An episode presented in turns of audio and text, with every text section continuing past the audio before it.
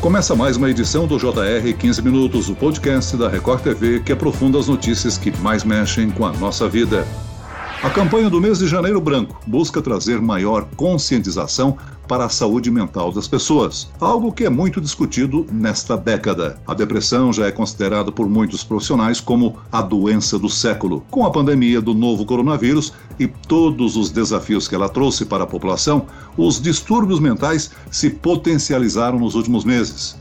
O que fazer para não perder o controle enquanto a pandemia ainda não acaba? Eu converso hoje com o psiquiatra Rodrigo Bressan, que é professor livre docente da Unifesp e também do King's College of London. Bem-vindo, doutor. É um grande prazer estar aqui com vocês. E quem nos acompanha nessa entrevista é a repórter que sempre acompanhou essas questões nas últimas semanas aqui no Jornal da Record. Olá, Cleisla. Olá, Celso, tudo bem? É um prazer imenso de novo te encontrar, quase virando sócia do seu podcast. Olá, doutor, como vai?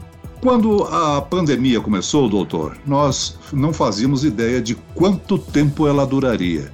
Poderiam ser dois, três ou mais meses, mas essa incerteza em primeiro plano pode ter sido o fator que agravou ou deu o gatilho para esses casos de ansiedade, não?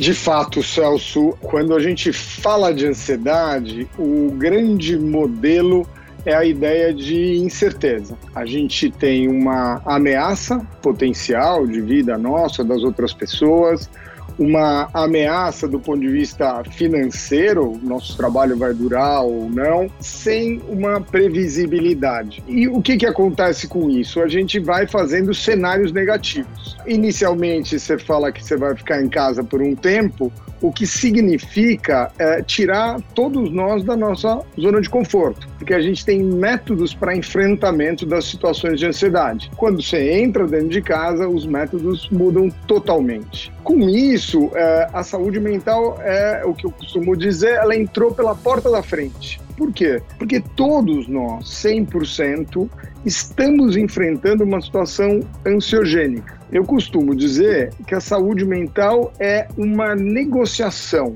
entre um momento em que eu vejo as coisas com clareza, tranquilidade, posso tomar decisões sensatas, né, que façam sentido para minha vida, e momentos em que as emoções ficam muito intensas. E elas podem ser até emoções boas, mas em geral emoções do tipo medo ou raiva em que a gente precisa tentar esperar que, com que essas emoções diminuam, negociar com essas situações para poder voltar a pensar e funcionar. Quando esse horizonte não aparece, cada vez mais a gente vai tendo mais incerteza.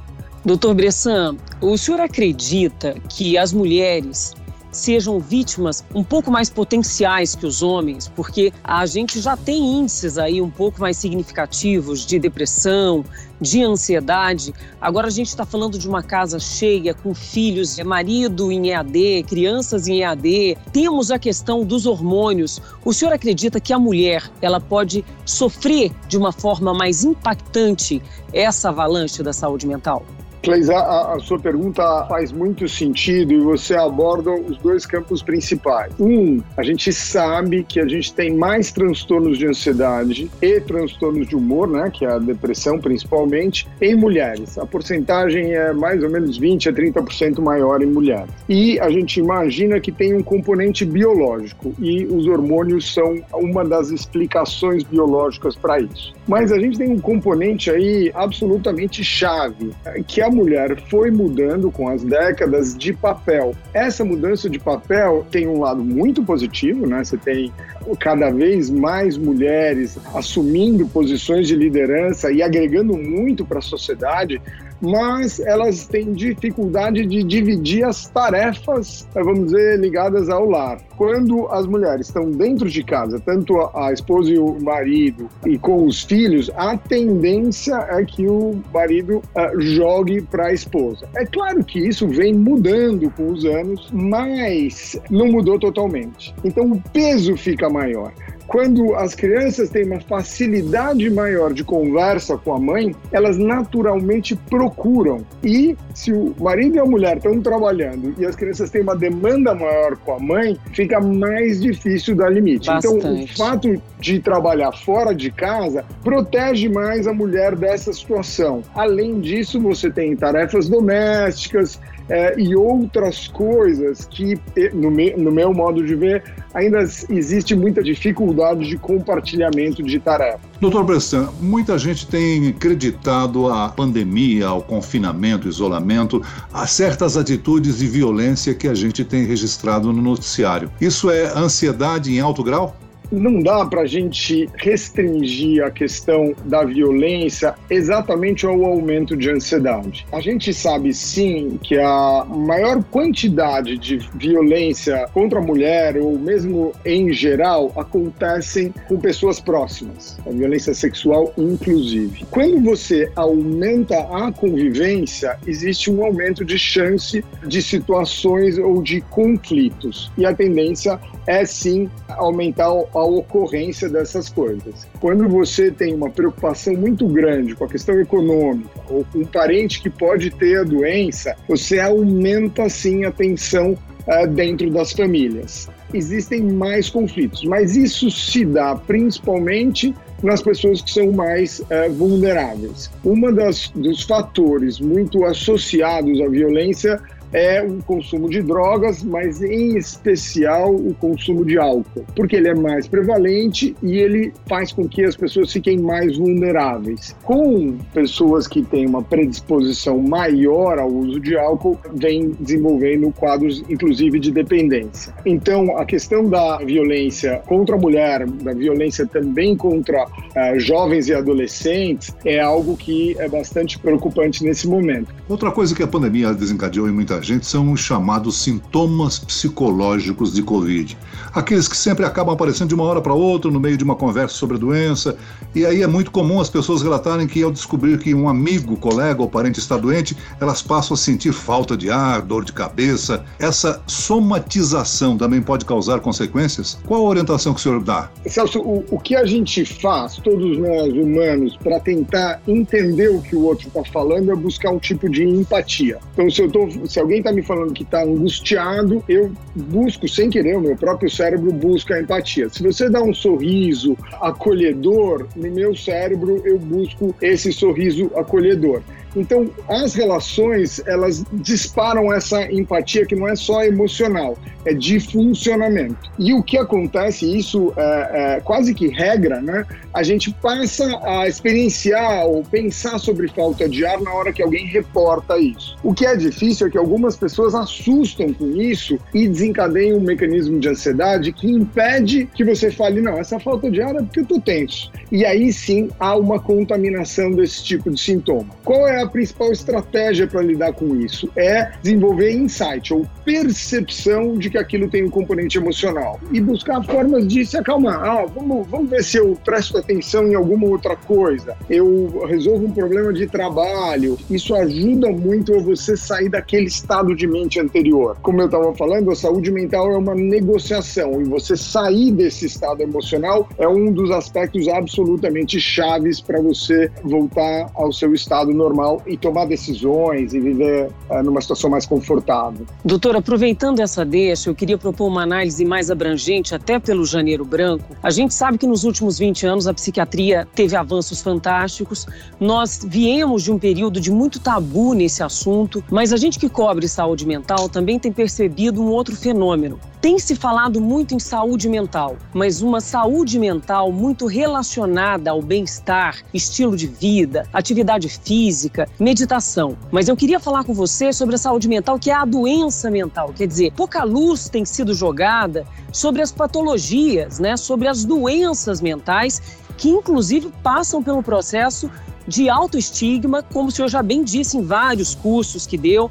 Então eu queria que o senhor falasse um pouco sobre essa diferença, que a gente acha que o tabu acabou, mas quando se fala em doença mental, as pessoas se recolhem e a conversa muda completamente.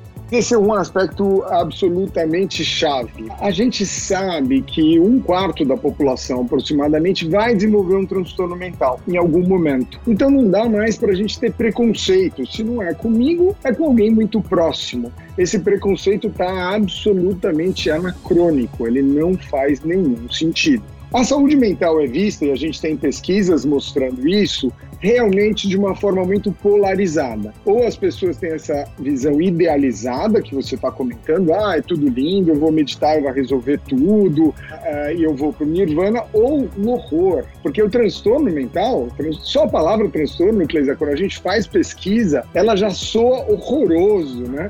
Transtorno mental é depressão, ansiedade, transtorno bipolar ou transtorno obsessivo compulsivo, transtorno de ansiedade, é, e tem que ser visto com tranquilidade que sim, a gente tem que buscar a nossa estabilidade, mas que todos nós estamos em risco de desenvolver um transtorno. A depressão é a maior causa de perda de dias produtivos em quase todo mundo. Não dá mais para a gente tratar a depressão com, ah, é uma coisa do outro mundo. Não, muita gente tem, mas qual é a distorção que as pessoas têm? Ah, não sei quem ficou incapacitado por conta da depressão. Sim, isso pode acontecer, principalmente se o diagnóstico é tardio, e um dos motivos para ser tardio é exatamente o preconceito. O nível de incapacitação com a depressão, incapacitação mesmo, é só de 5%. Então, se eu tenho um problema, a minha chance é muito grande de melhorar e continuar funcionando. Quanto mais eu atraso o meu diagnóstico, maior é a chance de incapacitação. E você sabe que na Inglaterra está associado a um atraso de 15 anos na busca de ajuda. Você imagina no Brasil, a gente não tem esses números, mas você tem cálculos econômicos. ele causa sofrimento pelo que você chamou de autoestima. Eu não faço nada direito, e aí depois de um tempo que eu estou deprimido, eu começo a não fazer direito mesmo por causa da própria doença. O senhor falou aí, doutor Bressan, a respeito do diagnóstico tardio, né? E o alerta dos sintomas que uma pessoa pode identificar que ela está sofrendo de ansiedade ou depressão. Agora, automedicamento também é muito perigoso, né? Ainda mais que durante a pandemia é mais difícil as pessoas saírem de casa para buscar ajuda médica. Isso não pode ser uma liberação para você tomar um remédio recomendado por um amigo no campo da saúde mental, é fundamental que a gente é, entenda mais, compreenda para poder agir. E tem muita coisa a ser feita que não medicação. O raciocínio que a gente faz sobre conhecimento em saúde mental é exatamente para não precisar de especialista. O que a gente tem que evitar e prevenir. Então, simplesmente a gente falar de um quadro de ansiedade, ó, oh, eu estou muito ansioso, dividir com alguém, isso já tem um efeito enorme. Você poder falar com seus pares do estresse que você tem com o seu chefe, isso já muda muito o seu estresse. Se você estava insônia, você volta para a normalidade. Se você melhora uma insônia, a tua chance de ter depressão cai. Então você tem várias medidas para serem feitas. Agora, o que a gente não pode é olhar isso com onipotência, quer dizer, então se eu comer bem, se eu fizer exercício e se eu fizer isso, eu não vou ter um transtorno mental. Isso não é verdade. Aí você me pergunta, que medicações eu posso usar? As medicações propriamente para a depressão, para a ansiedade têm que ser prescritas pelos médicos. As vitaminas podem ajudar, alguma outra coisa? Pouco, eu diria, mas podem ter alguma eficácia. Uma boa alimentação, um bom sono, atividade física e tentar organizar um pouco os relacionamentos interpessoais, isso é o que mais tem impacto. E Celso, o impacto é enorme. Mas aqueles que precisam de ajuda têm que buscar. E não precisa necessariamente ser um psiquiatra. Você pode conversar com alguém da área de saúde mental como um psicólogo, você pode conversar até com um clínico geral, né? A gente, na Escola Paulista de Medicina, ensina os nossos alunos a tratar a depressão. Por quê? Porque não tem psiquiatra para todos os quadros de depressão. É, os quadros mais leves podem ser muito bem tratados por um clínico geral, endócrino. Então, sim, os remédios psiquiátricos têm que ser administrados por pessoas habilitadas. O uso indiscriminado é realmente perigoso, não, não é bem-vindo. E nessa época de pandemia, a gente está indo menos ao médico, né? Tem gente dividindo comprimido, fazendo essas coisas todas. Mas o que eu queria te perguntar, doutor Bressan, essa saúde mental, na verdade, não a saúde, né? A doença mental cronificada, ela pode refletir num problema de saúde global. Quer dizer, se uma depressão não tratada, ela pode virar um risco aumentado de infarto, de Alzheimer, de AVC? a depressão ela não é simplesmente restrita a situações emocionais. Eu estou triste. Ela é um quadro físico. Você tem um processo inflamatório associado à depressão. Por isso que o tratamento da depressão está associado a ter menos infarto do miocárdio, menos Alzheimer e menos, por exemplo, Parkinson. Quando você diminui a, a situação de estresse global do teu corpo, que é o estado depressivo ou o estado de ansiedade, o teu corpo se desgasta menos e tem menor menor chance de desenvolver doenças crônicas como você tinha falado. Mas tem um aspecto que você falou que a gente tem uma vantagem. Apesar da dificuldade de busca de ajuda atualmente, a psiquiatria e a psicoterapia, a psicologia, elas ganharam, porque agora a gente pode fazer consultas por vídeo. Em alguns casos a gente prefere fazer presencial, mas a grande maioria dá para trabalhar por vídeo. Muito bem, nós chegamos ao fim desta edição do 15 Minutos. Eu quero agradecer a participação do psiquiatra Rodrigo Bressan, professor livre docente da Unifesp e também do King's College of London. Obrigado, doutor. É um grande prazer participar do programa. E agradeço a presença da repórter da Record TV, Cleisla Garcia. Eu que agradeço, Celso, por esse bate-papo tão esclarecedor. Muito obrigado, doutor Bressan. Até a próxima. Esse podcast contou com a produção de Homero Augusto e dos estagiários David Bezerra e Larissa Silva. Sonoplastia de Pedro Angeli. E eu, Celso Freitas, te aguardo no próximo episódio. Até amanhã.